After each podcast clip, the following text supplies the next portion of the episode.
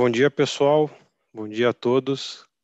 Bem-vindo a mais um webcast de resultados da construtora Tenda, referente ao terceiro trimestre de 2021.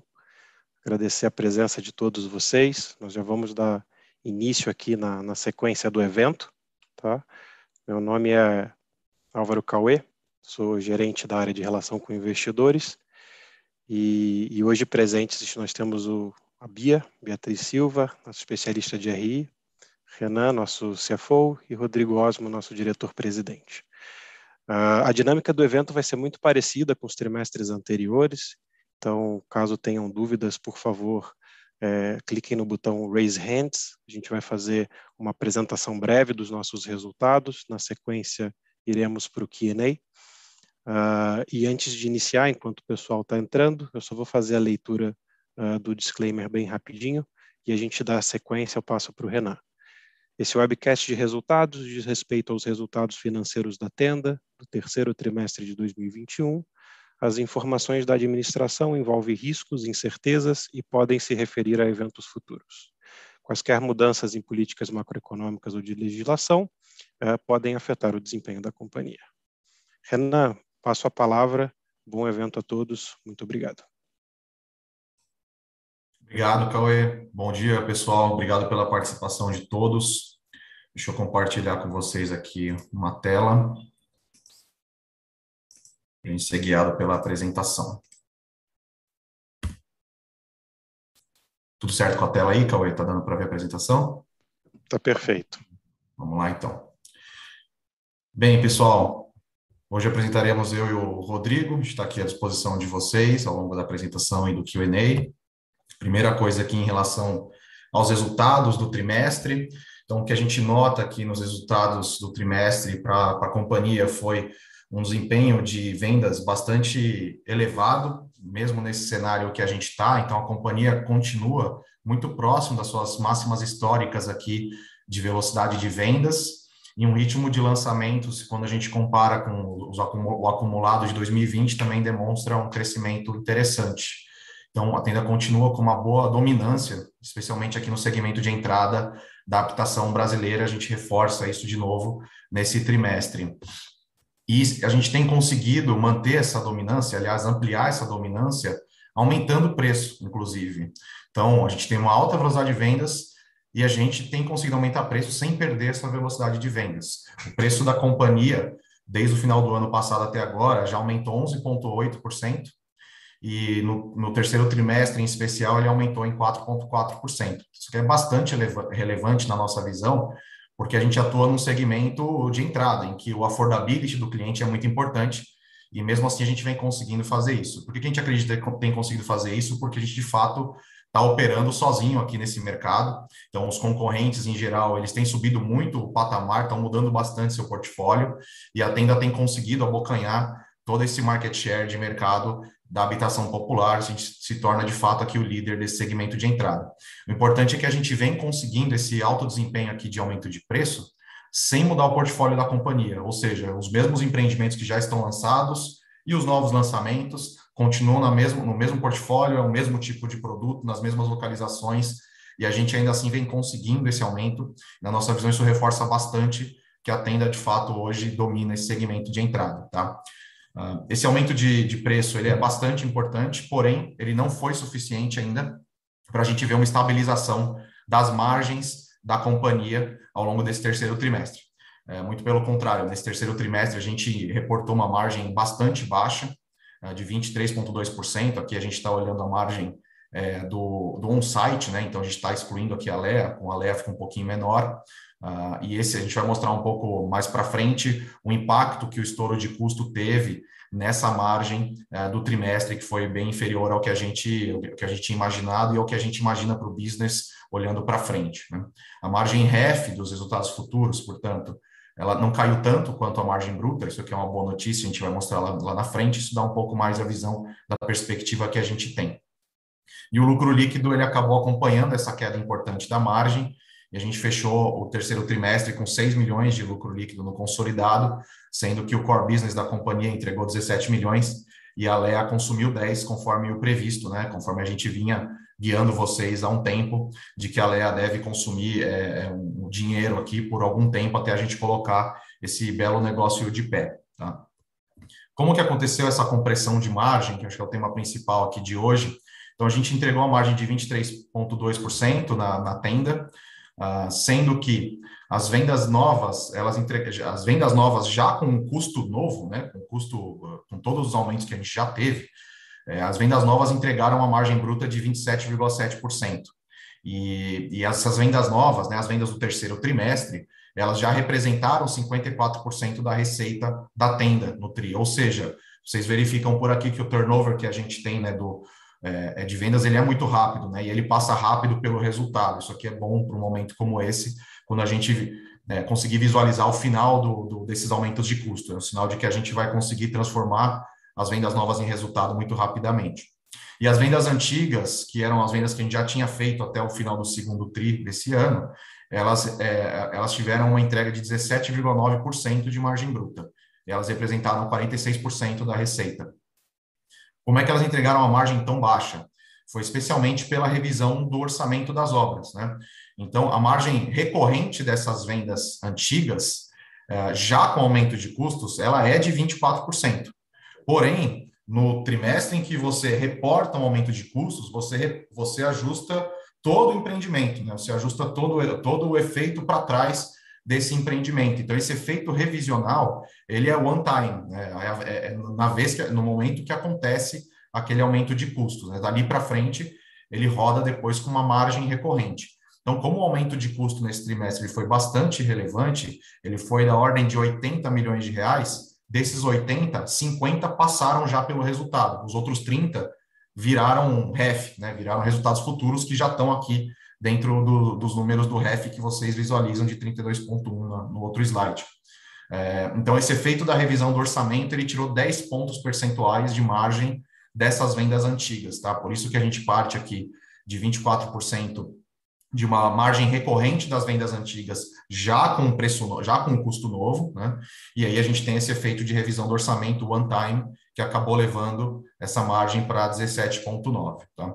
A gente também teve aqui um efeito que foi benéfico nas vendas antigas, que foi uma reversão de PDD. A gente vem com ótimos resultados de cobrança aqui, ou seja, apesar de uma situação macroeconômica difícil, né, uma perda real de renda para os clientes, a gente ainda assim vem conseguindo manter um bom resultado de de, de cobrança, e isso tem feito com que a gente tenha reversões de PDD, muitas renegociações, muitos recebimentos de parcelas antigas, uh, e a gente conseguiu fazer isso aqui em função de uma boa transformação digital que a gente continua fazendo na operação. Então, isso ainda acabou ajudando aqui, senão a margem das vendas antigas seria até pior do que a gente reportou, tá?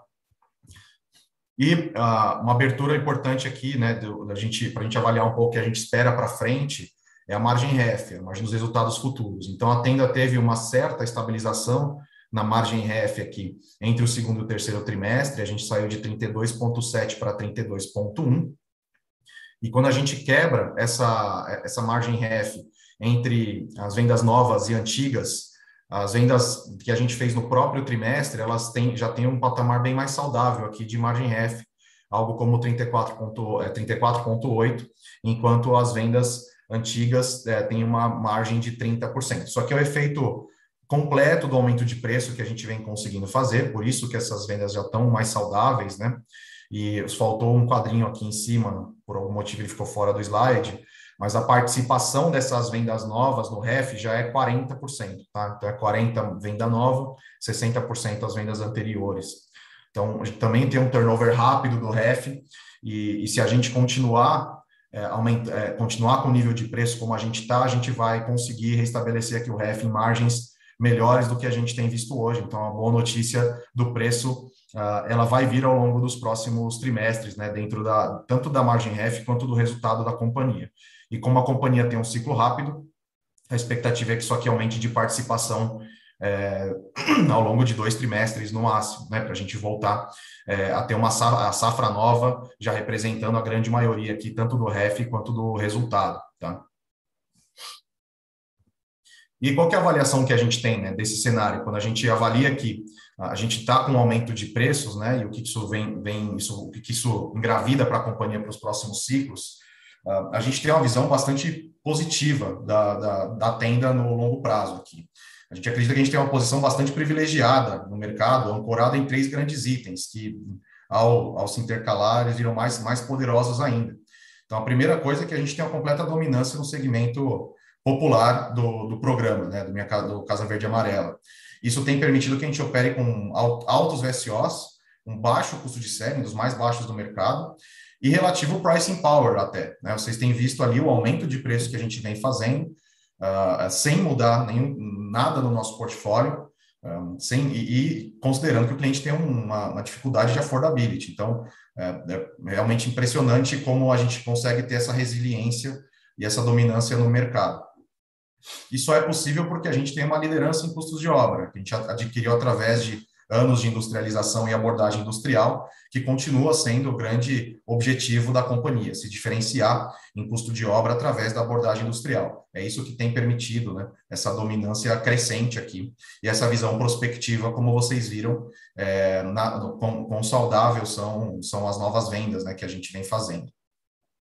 E a gente tem um cenário benigno, que é um cenário governamental uh, uh, positivo aqui de um novo de um, de um aumento de subsídios uh, que já foi anunciado, já tem normativa da Caixa, e ele deve ficar vigente a partir do início de 22. A Caixa precisa de um tempo para ajustar os seus sistemas, né? E esse aumento de subsídios ele ainda não está na conta, né? Dessas margens que a gente tem visto, nem mesmo nas vendas novas. Então, esse é, um, é uma questão favorável aqui que a gente está trazendo, porque o programa como a gente virou o grande líder aqui, significa que ele foi esvaziado. Uma série de players, especialmente os menores, não conseguem mais atuar no programa, porque isso exige uma qualidade de custos que eles não têm. Então, o programa ele tende a reduzir, tende a aumenta seu market share no programa, tem, o programa fica menor. Uh, então, o governo tem bastante interesse em manter o programa do tamanho que está. Então, a gente avalia, inclusive, como positivo não só o aumento que já vai já já está definido dos subsídios, como a própria intenção do, do governo de manter o, o programa do tamanho que está, através de novos aumentos, se forem necessários. Então, a gente acredita que o cenário governamental é bastante benigno aqui nesse aspecto. Ah, então, a tenda, no fim, ela opera um segmento que é o mar azul, de, de quantidade né, de população, o footprint da tenda é muito grande, o mercado endereçável da tenda é muito grande, e a gente opera é, quase com exclusividade onde a gente está atuando, né, no segmento de entrada da habitação popular, e a gente só consegue fazer isso pela nossa vantagem competitiva em custos.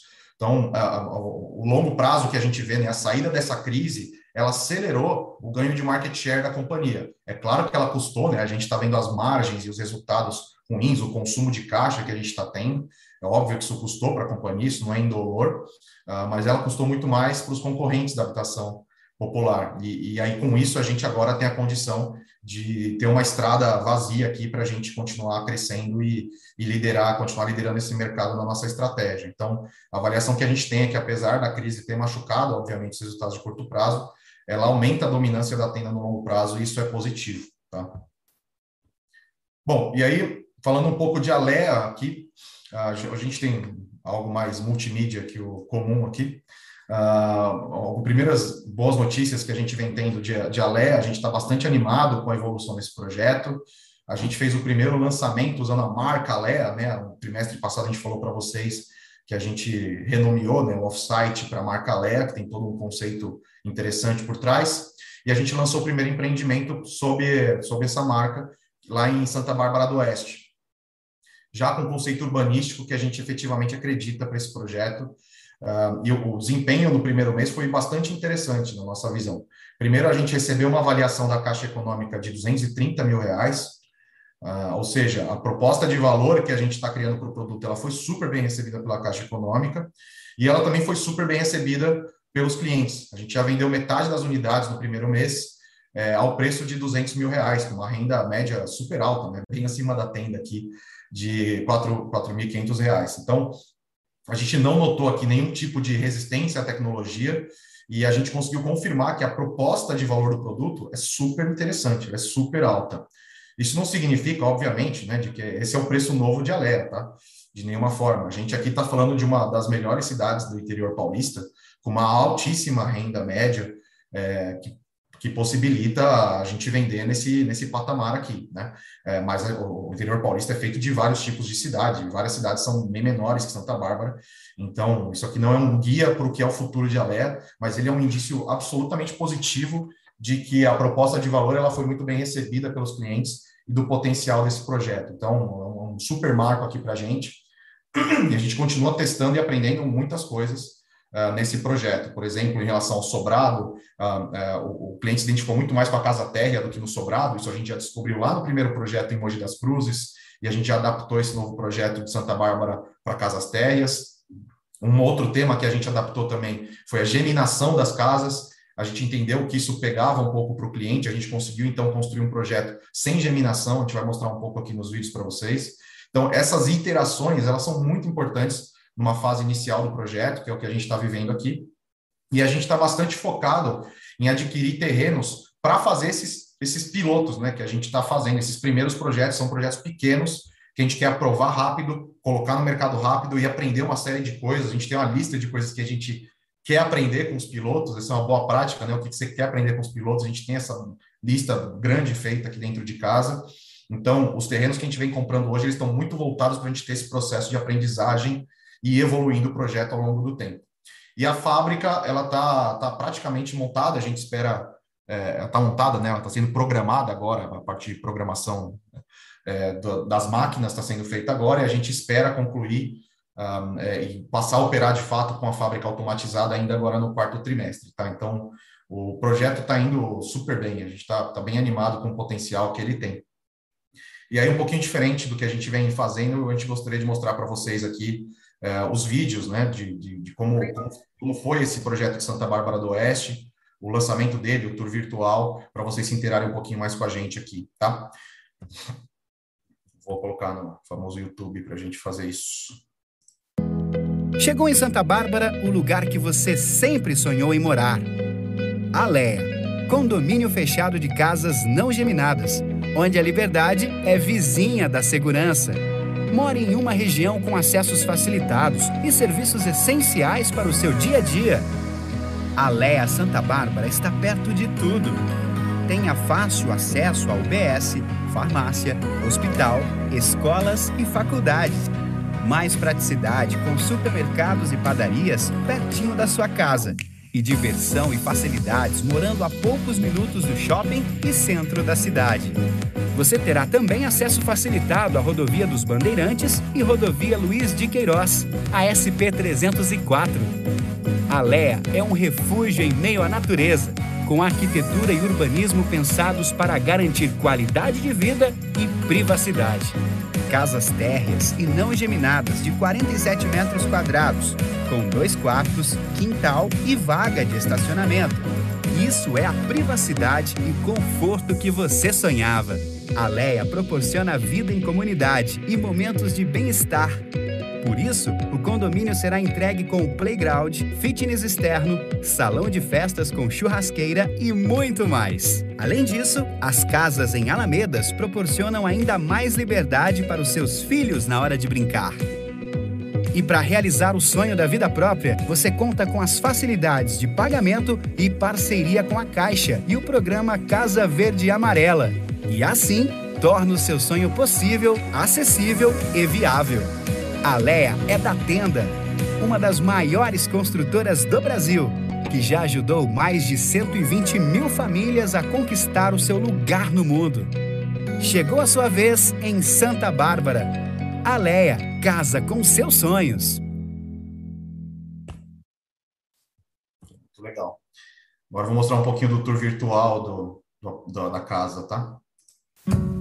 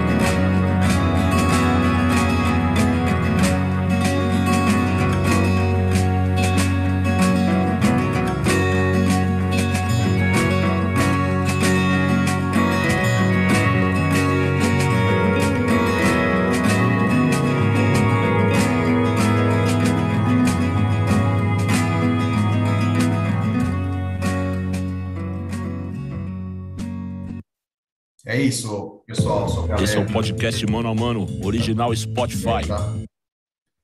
Foi para outro vídeo desnecessário. Então é isso, uh, sobre, sobre a Leia, tá? A gente está.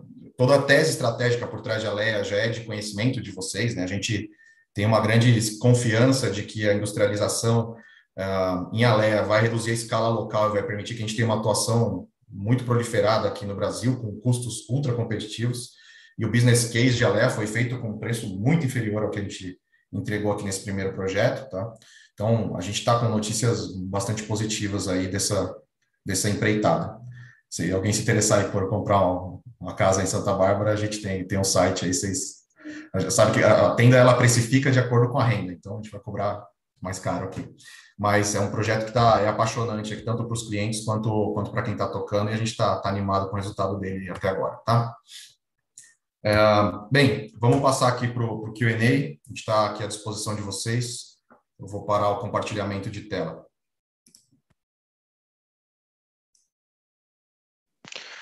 Legal, pessoal, vamos lá. Deixa eu iniciar a moderação aqui do Q&A. A primeira, primeira pergunta, ela vem do Pedro Rasnaldo, Credit Suisse. É, Pedro, você pode desabilitar seu telefone, o seu microfone e realizar sua pergunta. Pessoal, bom dia a todos. Estão é, me ouvindo? Sim. Perfeito, perfeito. Bom, do meu lado aqui são, primeiro, obrigado pela apresentação e pela pergunta. Do meu lado são dois pontos. O primeiro deles, eu queria entender um pouco como é que vocês estão enxergando é, o risco de aumento de mão de obra. É, então, se nessas revisões de orçamento vocês estão considerando já um, um, um possível aumento, o que vocês estão vendo de dissídio para o ano que vem. E a segunda pergunta é em relação à carteira de recebíveis. É, acho que o Renan comentou um pouco ao longo do call que vocês estão conseguindo fazer reversão de provisão, mas vendo que ele teve até que um aumento significante aí no ano contra ano e no tri contra tri, é, como que vocês estão enxergando o, o perfil dessa carteira de crédito, é, os riscos e, e, se vocês puderem comentar um pouco também sobre, sobre risco de inadimplência. Obrigado. Legal, Pedro. Obrigado pelas perguntas. Vamos lá. Uh, bom, primeiro em relação ao aumento de, de mão de obra, uh, a gente não acredita num aumento tão substancial de, de mão de obra, tá? É, mas ele tende a ser mais relevante no ano que vem do que ele foi nesse ano. Esse ano, uma boa parte das regiões teve um dissídio próximo de 7%, né? algumas exceções que foram menores, mas esse já foi um pouco o patamar que a gente viu, já é um dissídio alto, né? Uh, e o desemprego no Brasil continua alto aqui, e quando a gente avalia, a maioria das regiões que não são Paulo, não são São Paulo, não existe grande competição, não só no segmento da tenda, mas em geral uh, no mercado de construção civil. Então, não deveria ser algo nem de longe tão disruptivo como foi materiais. Né? Materiais, a gente teve uma inflação de materiais próxima a 40% em um ano. É uma disrupção que a gente viveu aqui, né? a gente, todo o setor. A gente não acredita que mão de obra chegue nem próximo dessa, desse impacto, tá? Por outro lado, Pedro, acho que isso já é bom a gente ter clareza, a tenda não consegue dizer hoje ainda que existe uma completa estabilização dos custos, tá? Essa não é a premissa que a gente trabalha aqui ainda não. Uh, aparentemente o grosso já ficou para trás, né? E um reflexo disso é, inclusive, o material que mais aumentou ao longo desse ano foi o aço, já tem alguma negociação fechada de uma pequena redução do valor. É óbvio que subiu muito mais do que reduziu recentemente, mas isso denota um certo platô, provavelmente, no preço do aço, né? no, no mínimo um platô. E uma boa parte dos materiais deveria seguir a mesma dinâmica. Entretanto, a gente ainda tem uma dinâmica é, na, cadeira, na cadeia de, de suprimentos que é bastante complexa, especialmente em função dos aumentos de energia, uh, é, que, tão, que já estão fazendo com que alguns, alguns componentes tenham pressão. Né? Então, alguns fornecedores nossos uh, já, já têm discussões conosco em função do aumento de energia, que é muito importante para a produção uh, de certos insumos, como esquadrias, né? e, e também do diesel, porque isso aumenta o custo de frete para tudo. E tem muitos insumos nossos que têm baixo valor agregado e, portanto, o diesel é, representa bastante. Então, isso acaba afetando também o custo dos materiais. A gente já tem ah, alguns fornecedores com pleitos de aumento em função desses temas. Ou seja, existem efeitos colaterais do que a gente viveu até aqui que ainda não se dissiparam. E a gente ainda não tem expectativa de uma estabilização completa, tá? Então, a nossa preocupação hoje ela ainda está mais voltada para materiais, do que para mão de obra, tá, Pedro? Não parece ser algo, uma nova disrupção, né? 40% de aumento de custo de materiais, né? Não é, é, na média, né? É, então não é disso que a gente está falando, mas a gente ainda não entende o cenário como completamente estável, tá? E, e em relação aos recebíveis, Pedro, você tem toda a razão aqui. Uh, o que, que, que, vem acontecendo na companhia? Né? A gente aumentou lá quase 12% de preço ano contra ano, você viu no slide, e metade desse ganho de preço veio do Prosoluto, né? veio desse parcelamento que a gente faz com os clientes pós-chaves. Tá? Uh, e, e, e, qual, é o, qual é o cenário desse, desse, desse Prosoluto? Né? Como é que ele afeta o balanço da companhia? Ele é o único componente do preço que ele tem um recebimento de longo prazo, não de curto prazo. Né? Ele tem um alto duration.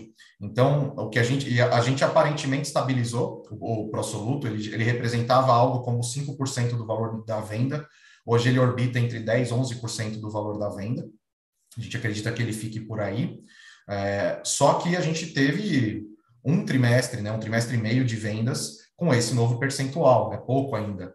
É, se a gente mantiver esse percentual, o balanço de contas receber ainda vai crescer, né? Porque a gente vai ter um tempo até estabilizar esse negócio. Então, a nossa perspectiva é que a gente mantenha o absoluto como percentual do preço, mas que o efeito em balanço ele ainda vai ser de engordar esse contas a receber, tá? O que, que a gente vem fazendo em contrapartida? Uh, a gente vem fazendo provisões maiores para as novas vendas, tá, Pedro? Uh, sem, sem um critério objetivo. Nosso critério estatístico ensejaria uma provisão parecida com o que a gente já vinha fazendo, porque o desempenho de cobrança está bastante qualificado. Mas a gente de, decidiu, é, nessas vendas novas que tem mais prosoluto, a gente está fazendo mais provisão por uma proteção, até que a gente ganhe completa confiança de que esse aumento no prosoluto não, não vai atrapalhar o pagamento, né, o pagamento assíduo dos clientes, tá? Então, a gente vai ver ao longo do tempo um aumento no contas a receber e um, uma provisão mais representativa para fazer frente a essa mudança de política. A gente não quer estar tá aqui é, num, num, cenário em que a gente vai ser pego de calça curta lá na frente. Tá?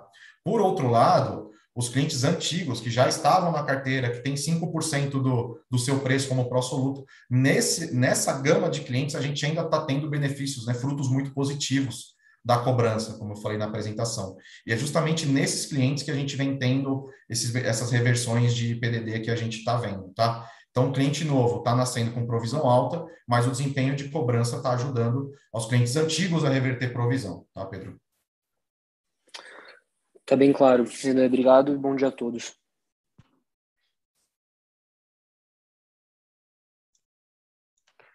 Muito bom. Nossa, nossa próxima pergunta vem da Thais Alonso, do Citibank. Thaís, você pode iniciar a sua pergunta.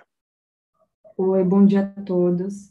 Eu queria fazer um follow-up na pergunta de margem, entender como que vocês estão provisionando os futuros aumentos, se ele já tem uma gordura para frente, ou se ainda a gente pode ver uma revisão negativa fruto desse aumento de energia que vocês estão comentando. E fazendo um follow-up na pergunta do Pedro, é, você comentou agora que parte do aumento do preço vem do aumento do pró-soluto. E esse pró-soluto, ele tem um, uma provisão mais alta do que, o, do que o resto da carteira. Quanto efetivamente de aumento de preço está sendo convertido em aumento real de margem? Obrigada. Tá legal, Thaís. Vamos lá. Bom, em relação ao custo de obra, a, tenda não, não pratica é, gordura nos orçamentos, tá? A gente sempre teve um nível de assertividade orçamentária bastante alto nos últimos sete anos, né? E, e sem, sem a gordura. Então, não pareceu fazer sentido na, na, lógica da tenda ter uma gordura até o final da obra, dado esse alto nível de assertividade.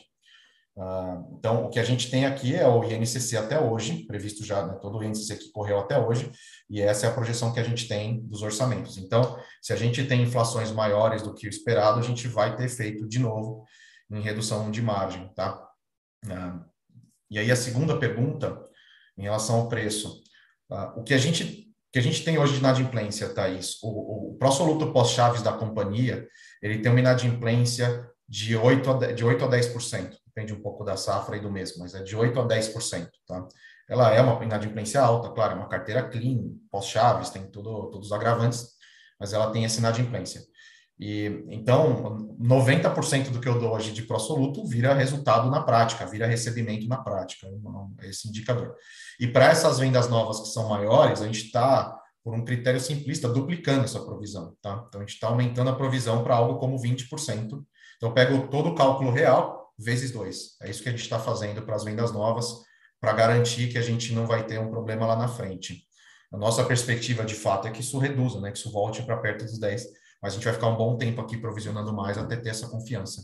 Então, hoje, de todo que a gente tem de, de, de pró-soluto das vendas novas, 80% vira de fato é, vira de fato resultado na prática. Né? E a perspectiva que a gente tem é que se a gente tiver uma boa performance de cobrança, é, um pouco mais desse 80% vai virar resultado, mas isso vai levar um tempo, tá bem?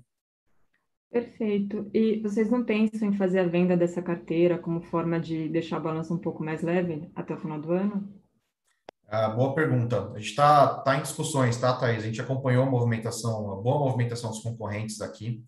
Nas primeiras operações que a gente desenhou, na nossa avaliação, isso não gerava valor para acionista, só até melhora o ROI, né? Mas ele não gerava valor para acionista, porque a taxa de desconto desse negócio era equivalente ao custo de equity. Uh, ela é uma venda de fato de carteira, né? uma true sale, ela sai do balanço, isso é positivo. Só que a taxa de desconto ela equivalia ao custo de equity, então parecia para a gente trocar dinheiro. E a gente vem melhorando essas condições, então, uh, sim, a gente está tá estudando e a nossa impressão, Thaís, é que isso vai virar, é, é, uma, é uma operação nova, né? Tiveram duas operações de empresas abertas até aqui, isso vai ser muito melhor estruturado ao longo do tempo, vai virar uma prática bem mais comum e a Tenda está ajudando a estruturar esse mercado também, tá? Então a gente está tá estudando. Isso deve ser deve ser uma prática da companhia se esse mercado se estruturar em bons percentuais de custo, é claro. Muito obrigada. Nossa próxima pergunta vem do Gustavo Cambaúva, do BTG. Gustavo, você pode seguir com, a sua pergunta, por favor. Oi, pessoal. É, bom dia. É, eu, eu, queria fazer duas perguntas aqui também. A, a primeira é, é, ainda nessa no ponto da, da margem, até mais para entender a, a, precificação aí dos, das unidades de vocês, né? Porque é, pelo que eu entendi aqui que vocês falaram da margem REF, você nas novas vendas já está rodando aí com uma margem de, de, de 34, mais ou menos, né? É, e ao mesmo tempo, assim, é, eu entendo que tem dois, dois efeitos aí é, um é a questão de, de da velocidade de venda estar tá muito alta, então, em teoria, vocês até conseguiriam subir o preço um pouco mais, né? E, ao mesmo tempo, tem a questão do subsídio, que também poderia ajudar vocês um pouco a precificar melhor as unidades. Então, assim, a, a minha dúvida é se vocês ainda veem um espaço relevante para continuar testando preços um pouco mais altos aí nas unidades e, e qual nível, talvez, de margem vocês acham que dá para atingir nas, nas novas vendas? Uh, essa é a minha primeira pergunta. E a segunda é, é até em relação à, à Lea, o, o, o, Renan comentou na apresentação né, desse preço médio bem, bem alto, né? E, e eu acho que parece bem mais alto do que a gente também conversava, né, para o segmento da Lé. Eu queria entender até que ponto esse negócio é, é one-off nesse projeto específico, nessa cidade, nesse modelo que vocês testaram aí de, de, de unidade, é, ou, ou se dado a aceitação e o que vocês estão vendo no mercado, é, a Leia dá para trabalhar mesmo num, num preço médio, vamos dizer assim, bem superior ao que é o preço médio do, da tenda on-site, né? É, e, e, o que poderia ser a margem da Lea, né? Não sei se vocês podem falar nesse projeto especificamente aí é, se a margem é bem mais alta do que do que vocês estão vendo ou não, e, e a perspectiva como é que é para esse segmento. É, obrigado. Legal, Camba. Rodrigo, eu vou pegar a primeira pergunta, você pega a Lea, tá bom? Uh, bom, em relação à margem REF, tem a primeira questão aqui de entendimento que é legal a gente clarificar para vocês a, a margem REF ela ainda é, é bruta de provisões, de impostos, de uma série de coisas. Então, quando a gente olha uma margem REF de 34,8, que é o caso da margem REF das vendas novas, uh, a gente desconta algo como 6 pontos percentuais para chegar no que vira margem DRE de fato, tá bom? Isso era algo como 5 pontos, agora virou 6 por esse aumento de, da provisão do pró-soluto que a gente mencionou. Uh, então, a gente, quando olha 34,8%, na DRE isso se transformaria algo como 29%, 28,8%, tá? Uh, e aí, o que, que a gente tem notado aqui, Cambá? desconsiderando ainda a questão do aumento do subsídio, uh, a gente não está vendo mais espaço para aumentar preço sem perder velocidade, tá? Mas a gente está disposto a perder velocidade. O VSO da tenda é super alto, é absolutamente alto. E a gente precisa fazer a equação aqui que maximiza valor para o acionista. Então, a, a, a, gente entende que a maximização de valor para o acionista ela ocorre é, algo como 29% a 32%, depende muito da, da região que a gente está atuando aqui, mas na média é algo entre um range de 29% a 32%. É aqui que acontece a maximização do valor para acionista na nossa equação de velocidade e preço. Tá?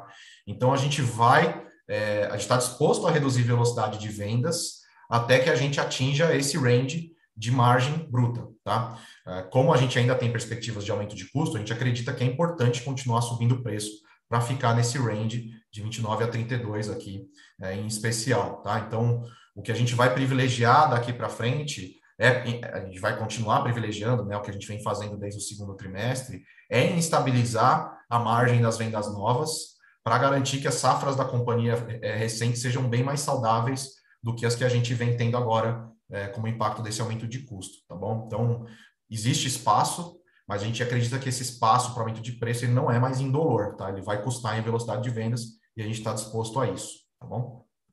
Rodrigo, você toca a Lé aí? Pode a Lé, mas acho que era legal uh, dar uma perspectiva um pouco mais de longo prazo para a pergunta do Cambaúva.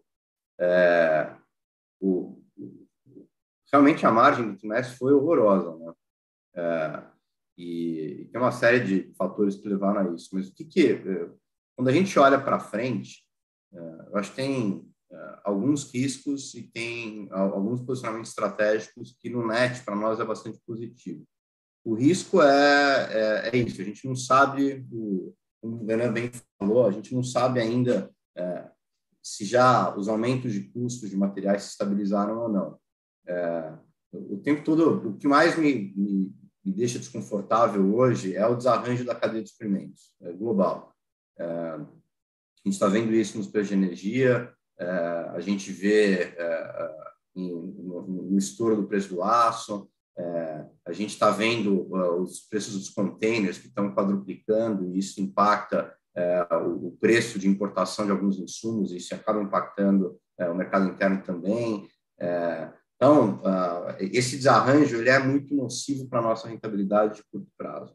É, por outro lado, o que aconteceu foi é, que é, os formiguinhas acabaram, eles, é, eles, eles, saíram do mercado, eles estão vendendo as unidades que produziram ao longo do tempo e, e precisam, obviamente, desligar para transformar isso em, em, em caixa, é, mas a gente não sente eles voltando para o mercado e os próprios concorrentes nossos diretos também saíram do mercado onde a gente atua.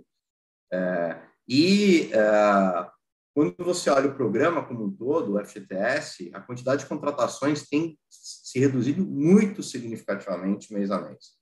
É, e, é, e o governo percebeu que isso é um problema. É um problema porque o governo tem é, um recurso de 60 bilhões de reais no FGTS para empréstimo anual e 8 bilhões de subsídio. E se ele não usar, vai ficar empossado lá. É, então, ele não tem nenhum incentivo em não usar esse recurso. É, esse recurso gera emprego, ele gera desenvolvimento econômico, ele gera voto no ano eleitoral. É, e, e, o nosso entendimento é que o programa hoje está rodando num patamar muito abaixo daquilo que seria necessário para consumir o recurso para a FGTS. É, e essa sempre foi a nossa tese estratégica, né? que a gente, ao se posicionar como lowest cost provider, a gente poderia ter momentos de turbulência, mas a gente convergiria numa margem e para um, um, retorno, que seria um retorno bastante atraente para o acionista. É difícil hoje dizer é, quantos trimestres vão ser necessários para essa estabilização acontecer. Os efeitos de curto prazo são os efeitos é, que mais machucam, né? principalmente essa falta de visibilidade de custo. É, mas a gente acredita que no médio e longo prazo a tenda sai dessa crise de, de, de, de, de, de supply é, bastante favorecida, bastante fortalecida. É, então, difícil dizer a margem dos próximos trimestres, mas a gente está otimista que aquele retorno que a gente imaginava, que era um retorno, um ROS ao longo de 20%, é algo que é, totalmente alcançável pela companhia no médio prazo. Falando de Alea, que é balvão, é, o preço médio de Santa Bárbara ele é um one-off, é, é, mais do que uma praça muito uh, nobre, ela é o terreno é muito bem localizado. É, a gente não imagina vender a 200. Esse, o preço médio das vendas lá foi 210 mil até agora. A gente não imagina vender a Alé em 210 mil na média. É, o que a, o que o Alé Santa Bárbara mostra para a gente é que uma preocupação que vocês várias vezes analisaram é como será que vai existir alguma resistência com relação ao produto por parte da caixa e por parte do cliente? A caixa avaliou 230 mil, que é o teto do Casa Verde Amarelo na região. E clientes de R$ 4.700 de renda estão dispostos a pagar 210 mil reais pelo produto. Então, é, o que a gente tem ouvido do mercado é que a aceitação do produto é uma aceitação muito boa. É, se daria para a gente trabalhar com preços superiores à tenda, hoje a tenda está com preço mais de 158 mil reais. Acho difícil. Não acho que a gente está indo em praças que tem uma renda média menor do que a renda média das praças onde a tenda tem ido até agora. É, por outro lado, talvez seja possível, e a gente ainda tem que fazer alguns pilotos para ver se isso é verdade ou não, a gente vender num patamar um pouco acima do que daquilo que a gente imaginava originalmente. A gente imaginava fazer um produto com uma renda média de R$ 2.100.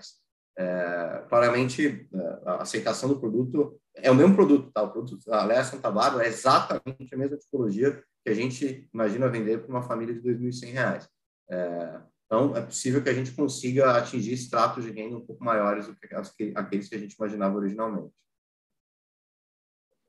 Não, tá, tá ótimo, Rodrigo. Ficou, ficou bem claro aqui na lei. Só, só um ponto aqui é, é até quando, quando, a gente olha, vamos dizer assim, o, o land bank de vocês, o que a gente vê é isso, né? Esse preço médio aí na faixa de uns 150 mil reais mais ou menos, né? Nos, nos, nos projetos pilotos que você tem para frente, né? É, é, e, e, o da o da pelo que eu entendi, ele também ele estava ele tava avaliado nessa nessa ordem de grandeza mais ou menos desculpa, de Santa Bárbara, eu quis dizer, estava tava nessa, nessa ordem de grandeza também, né? Mas, mas assim, o, o, que eu, o que eu entendi aqui pelo que você falou é que talvez nas outras praças é, você não vai conseguir atingir isso, mas ao mesmo tempo, vamos dizer assim, o, o, esse público de renda mais alta ele está disposto a morar nessa unidade também, vamos dizer assim, um, um, um, pouco, um pouco que era, né, que era a unidade que você mirava aí para a família de dois mil e poucos reais, né? Então, você, essa, essa não resistência é, você acha que te permite ampliar, vamos dizer assim, a, a gama de produto, ter um mais esse faixa 3 e um mais faixa 2 aí, é, é, é, ter, ter, as duas coisas, vamos dizer, nas, nas mesmas cidades e eventualmente até crescer um pouco mais, ou, ou por enquanto, vamos dizer assim, o público-alvo realmente vai ser essa, essa família de dois mil e poucos reais? Por enquanto é essa família de dois mil e poucos reais, mas claramente o indício do Santa Bárbara é que um produto um pouquinho diferente, ele teria uma aceitação com um público de renda bem maior. É, e, e aliás, o produto, aliás, Santa Bárbara é exatamente o produto que a gente imaginava para uma família de 2.100 reais. Eu, vou, acho que era legal te dar um exemplo é, mais tangível. A gente tem um outro lançamento recente, que é o lançamento de Iperó. Iperó é uma cidade de 35 mil habitantes, uma cidade muito pequenininha. É, é uma cidade que, com a tecnologia tradicional de construção, ela nunca seria uma cidade alta, porque ela não tem uma demanda pujante o suficiente para você conseguir é, viabilizar um projeto. É, os, os, os, os, players tradicionais de, de casas, eles trabalham com uma obra num tamanho mínimo de 500 unidades. Não dá para você fazer um projeto de 500 unidades em Peró. A gente fez um projeto de 160 unidades, se não me engano, em Peró. É, e a gente está vendendo a 142 mil reais é, em Peró. A gente ainda abriu vendas agora, a gente está tendo uma ótima aceitação também em Iperó. É muito cedo para dizer o que seria uma velocidade em regime em Iperó, mas Iperó é o outro extremo, né? É, a gente está indo uma cidade muito menos pujante do que Santa Bárbara, que é conurbada com a Americana, é uma cidade super pequenininha, é, e a gente está vendendo para famílias de 2.200 de renda. É, então, é muito importante a gente fazer esses pilotos para a gente calibrar a nossa expectativa. Tá? Tá ótimo, pessoal. Obrigado, bom dia.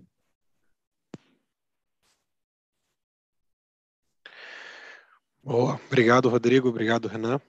A nossa próxima pergunta vem do Alex Ferraz, do Itaú BBA. Alex, você pode prosseguir com a sua pergunta, por favor.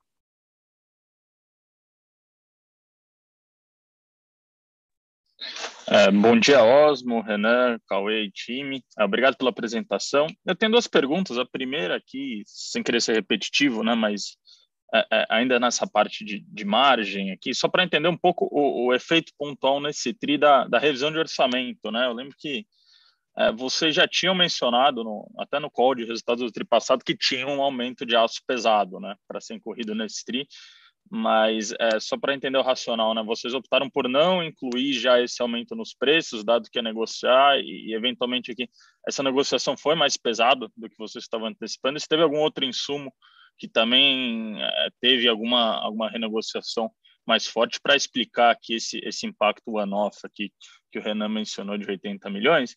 E a segunda pergunta em relação ao caixa, né? Acho que vocês até falaram aqui um pouquinho já de securitização, mas entender que como é que deve ser essa dinâmica de geração de caixa para frente, né? Teve a questão da, da revisão lá dos parâmetros da, da, da, caixa, vocês estão estocando um pouquinho mais de, de material como um head, mas como que a gente deveria ver a geração de caixa aqui um pouco mais normalizada, né? Dado que ela tem vindo negativa aqui nos últimos tris.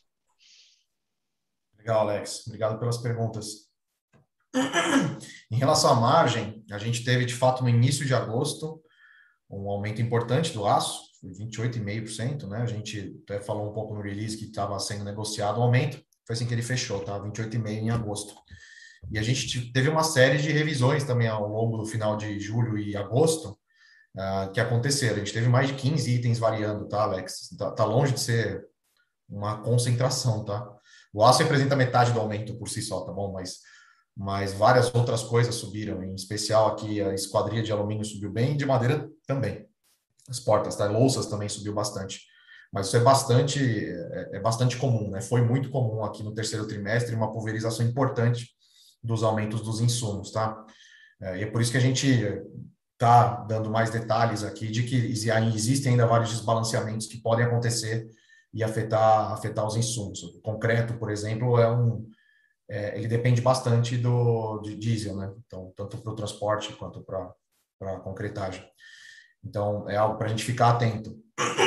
Então, a revisão ela foi parte disso. E aí a gente vem tentando aumentar o preço mês a mês, como você viu lá no gráfico, mas a gente tem uma preocupação razoável de a gente simplesmente aumentar 10% de um mês para o outro e ter zero vendas, né?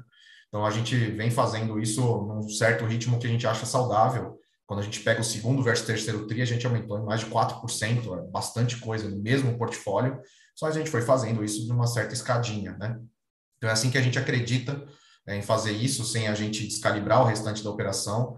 Lembrando, a Tenda é uma operação que opera quase como uma fábrica, né, de fato, então a gente precisa de volume contínuo para continuar produzindo as unidades, concretando todos os dias, e através disso ter abordagem industrial como como grande fator aí de redução de custo. Né? Então, a gente vem fazendo isso no maior patamar possível de aumento de preço, uh, sem, sem trazer uma disrupção de vendas. É claro, a gente está disposto a reduzir vendas é, para ir, ir calibrando o aumento de preço, mas uma disrupção de vendas, né? de um mês para o outro deixar de vender 50%, 60%, é, é algo que seria bastante danoso, mais danoso do que não aumentar o preço tão rápido na nossa visão. Né? Então, a gente acredita como saudável essa dinâmica que a gente vem fazendo, aumentar 4% no trimestre, sem mexer portfólio, sem perder VSO.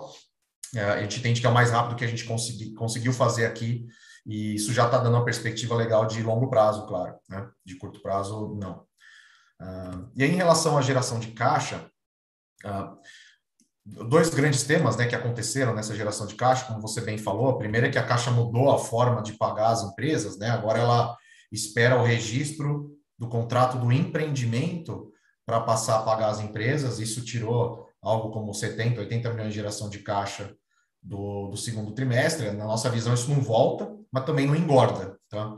É como se você tivesse piorado o capital de giro uma primeira vez, dali para frente você vai carregar essa piora sem mudanças. Então, é, é, a gente não deveria mudar a dinâmica mais de geração de caixa né, da, da companhia aqui, por esse tema. Em relação à antecipação de compras dos materiais, é uma prática que a gente já já está arrefecendo. A gente não vem fazendo mais isso já desde o meio de outubro, começo de novembro.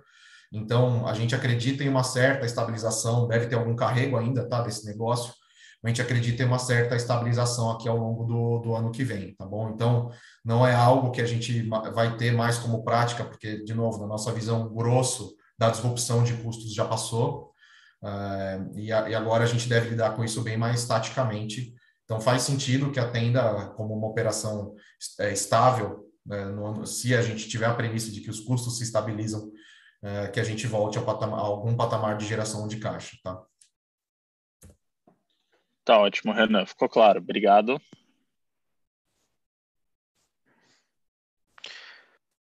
Nossa próxima pergunta vem do Bruno Mendonça, do Bradesco BBI. Bruno, você pode seguir com a sua pergunta.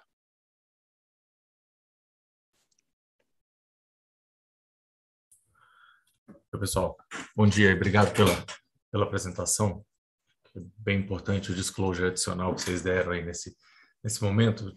É, eu queria fazer uma pergunta sobre estrutura de capital é, e endividamento, né? Vocês reportaram aí um, um endividamento um pouco maior do que o histórico recente, 20%. É, existe aí internamente a discussão de manter talvez o nível de alavancagem um pouco mais alto para compensar a perda de ROI que vem da margem mais baixa, ou esse aumento é pontual e tem plano de reduzir, né? É, ainda no ponto da dívida, essa, a, a, dívida de vocês tem alguma concentração em CDI também, né? Um CDI mudando de patamar, né? É, como é que está a cabeça de vocês para evoluir esse mix de dívida e, e, essa estrutura? Essa é a primeira pergunta. Depois eu volto com outra aqui mais pontual. Obrigado. Tá legal, Bruno. Vamos lá. Bom, em relação à estrutura de capital, a nossa política é, é de alavancagem, né, dívida líquida sobre equity, de menos 10 a mais 10%. Na nossa visão, esse já é um stretch interessante, né? A gente está falando de 30 pontos aqui.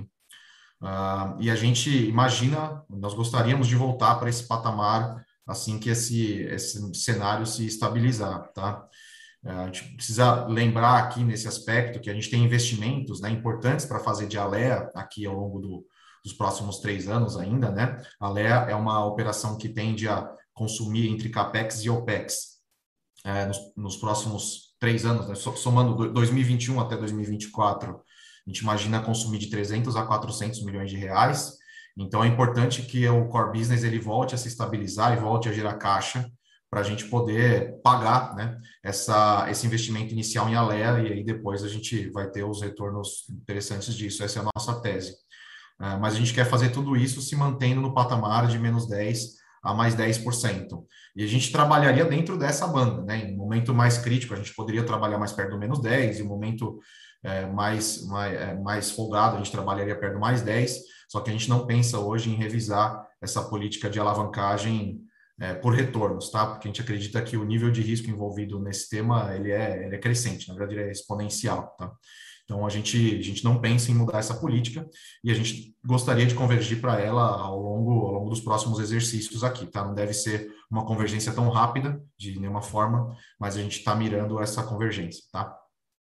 E em relação ao CDI, tem toda a razão, ele está subindo, ele impacta, uh, mas qual que é o nosso head, né? O nosso head é o nosso caixa. Então a tenda tem um nível de caixa bastante saudável, né? a alavancagem é 20, no fim a, a, dívida da tenda é um bi 300, o caixa é um bi. Então, né, esse nível alto de caixa, ele está praticamente todo investido em CDI, ele acaba fazendo head do aumento do próprio CDI, tá? Então, é claro, existe um impacto marginal aí do aumento de CDI no, no, na dívida líquida positiva, né, que são os 300 milhões de reais, mas em sua grande maioria o aumento de CDI não machuca a companhia, tá? E a escolha da tenda, é, é, do que a gente já discutiu aqui internamente, é se manter é, em CDI, tá? Nas dívidas. Mesmo quando a gente tomar uma dívida em PCA, a gente vai fazer swap para CDI. Aliás, a gente fez isso recentemente. Por quê? Porque a, volatilidade do CDI ao longo do, do, do tempo é bem inferior a, a volatilidade do, do, do, IPCA, ainda mais para marcação a mercado, né? É, é, uma loucura. Então a gente acredita que faz mais sentido manter, manter as dívidas a CDI e o caixa CDI na companhia para reduzir volatilidade? Tá claro. É, a segunda pergunta é um pouco mais pontual aqui para a gente pra tentar é, estimar que a recuperação de margem, a tendência vocês mostraram um gráfico interessante lá com, com a quebra de, de margem entre safras, a safra do 3Q e a safra do, dos três passados, mas me chamou a atenção que está que, que tá dito lá que só 46% da receita do TRI que veio da safra antiga. Né? Eu achei esse número baixo. É, só confirma meu entendimento aqui. Esses 46 eles estão reduzidos pelo, pelo POC revertido, né, do, do, do, das safras antigas, né? Assim, se você fosse pegar realmente só a evolução de obra, é, sem os ajustes de custo, os, as safras antigas seriam bem mais relevantes que isso. Nesse entendimento está correto, né?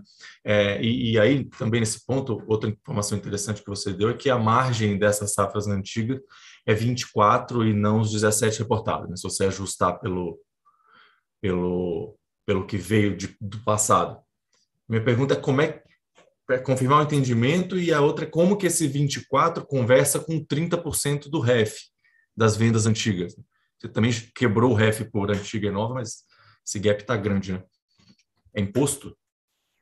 Boa, boa boas perguntas aqui. É, em relação ao 46% da receita que veio da safra antiga, você tem toda a razão. Quando você tem efeito de revisão de custos, o impacto em contabilidade é a volta da receita, né? É, então, sim, ele deveria o mix deveria ser o contrário, tá? Na nossa visão, Bruno. Se você tem um trimestre normal, as vendas antigas deveriam representar entre 55 e 60% do receitamento do trimestre, tá? E não o contrário, tá? É, então, sim, tem razão. Ah, e em relação à margem recorrente de 24 das vendas antigas, é, a gente tem um desconto entre 5 e 6 pontos do, do REF para o resultado. Então, isso conversa bem, tá? Se é de 30 para 24, conversa bastante. De onde vem esse desconto? PDD, imposto, provisão de garantias, especialmente, tá? Esses três componentes aqui, eles somam entre 5 e 6 pontos. Imposto é 2, PDD é 1,5 da receita, provisão de garantia mais 1,5. E aí, nas vendas novas, a gente tem aqui o PDD dobrado, né?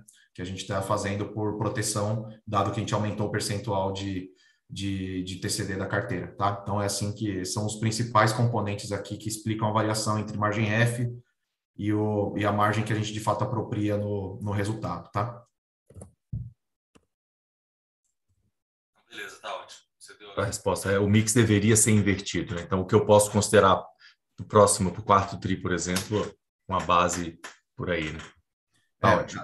Assumindo que não haja reversão de custos, o mix seria invertido, exatamente. Tá bom, beleza. Tá ótimo. Obrigado. Valeu.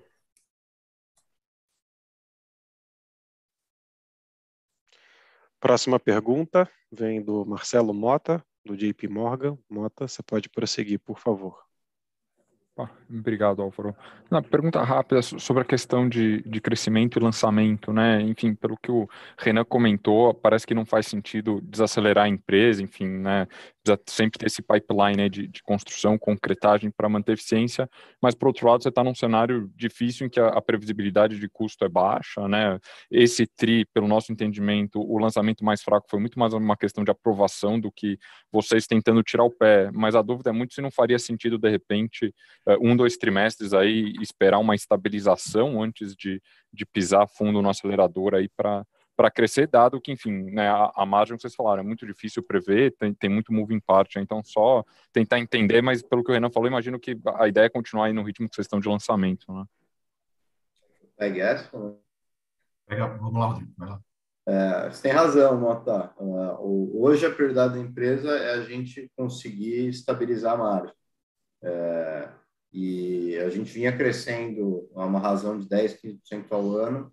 É, o ano que vem, a gente acredita que é um ano que a gente estaria, a gente está no meio da discussão do BP, a gente não sabe como é que essa discussão vai fechar, mas possivelmente seja um ano que a gente estaria disposto a não crescer é, para é, conseguir enxergar essa margem estabilizando. Então, é um, talvez a gente faça um mini freio de arrumação aqui nessa trajetória de crescimento. Perfeito, obrigado. Era isso, essa dúvida.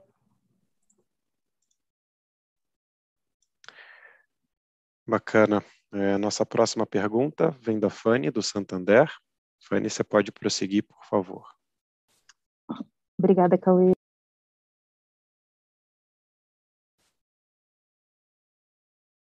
Fanny? Muda, Fanny.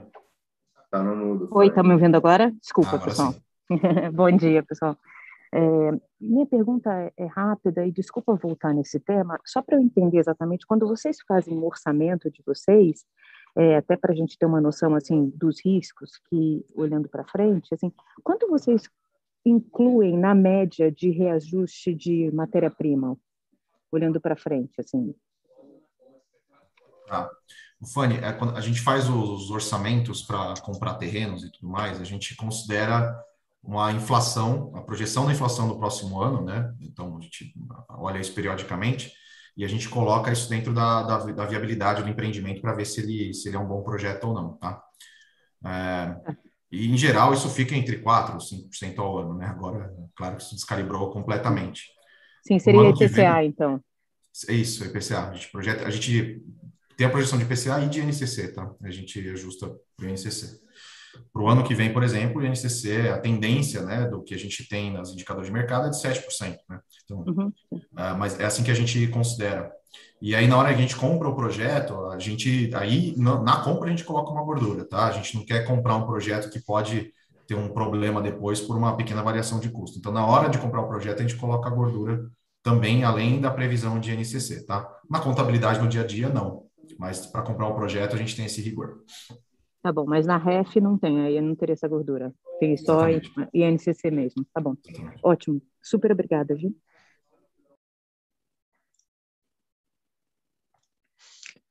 Nossa próxima pergunta vem do Daniel Gasparetti, do Credit Suisse. Daniel, você pode prosseguir, por favor. Bom dia a todos, obrigado, Cauê.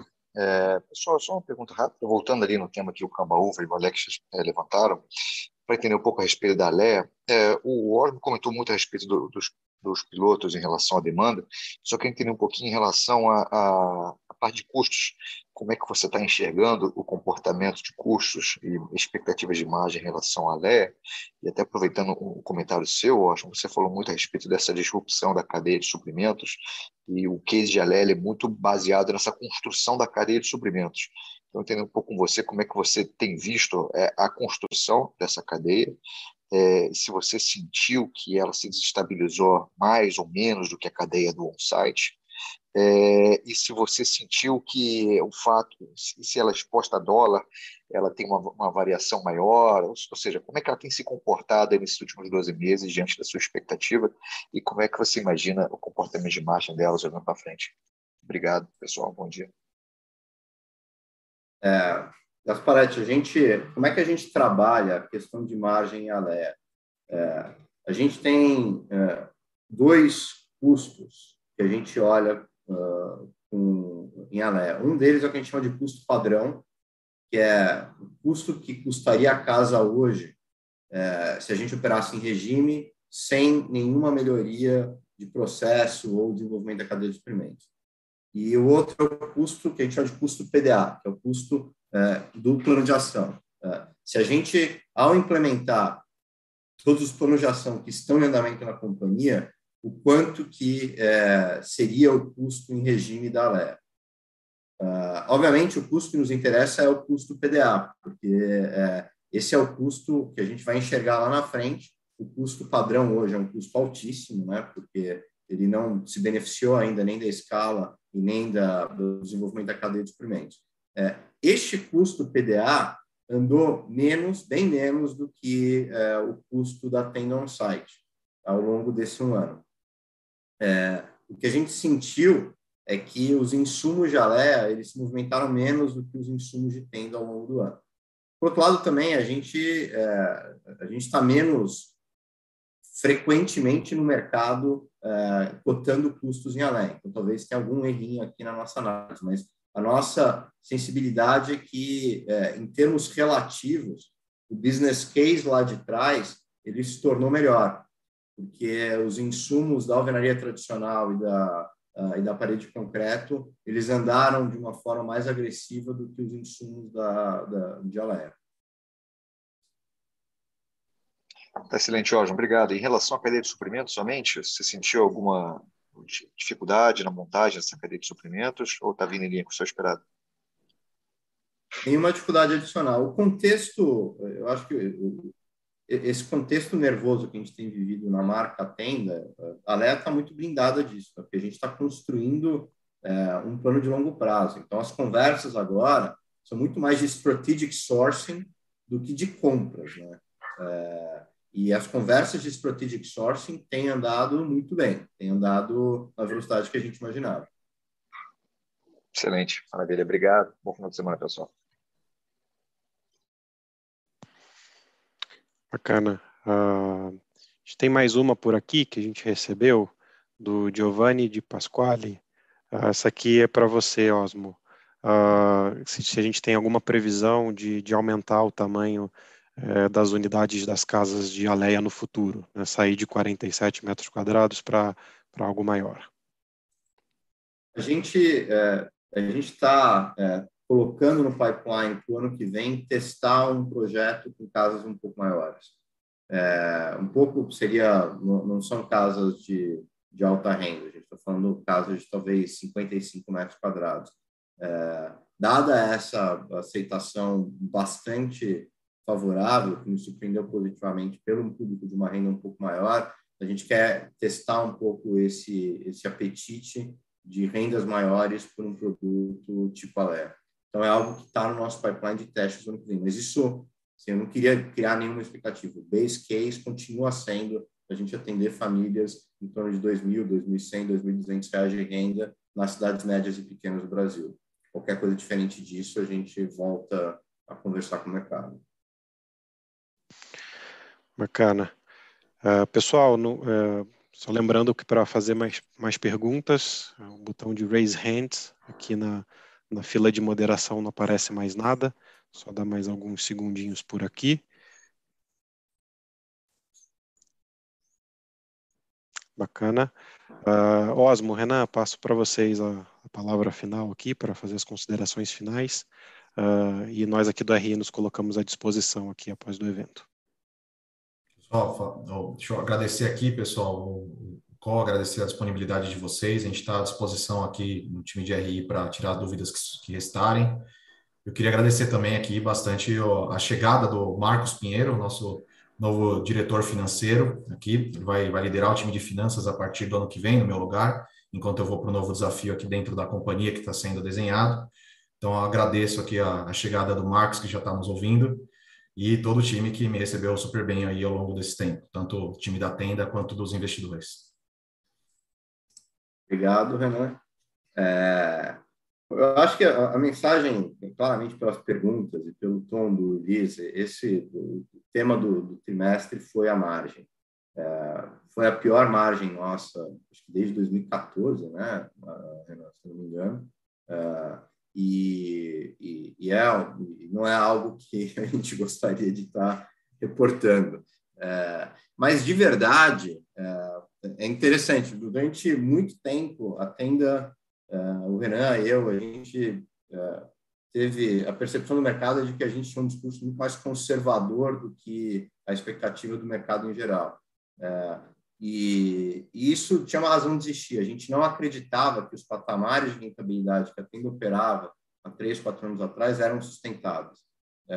Pela dinâmica do mercado como um todo, aquela rentabilidade atrairia muitos players é, e essa atração de players bagunçaria o mercado e, e faria o mercado de alguma forma convergir para patamares é, mais equilibrados. É, hoje eu entendo que a gente que o pêndulo foi para outro lado.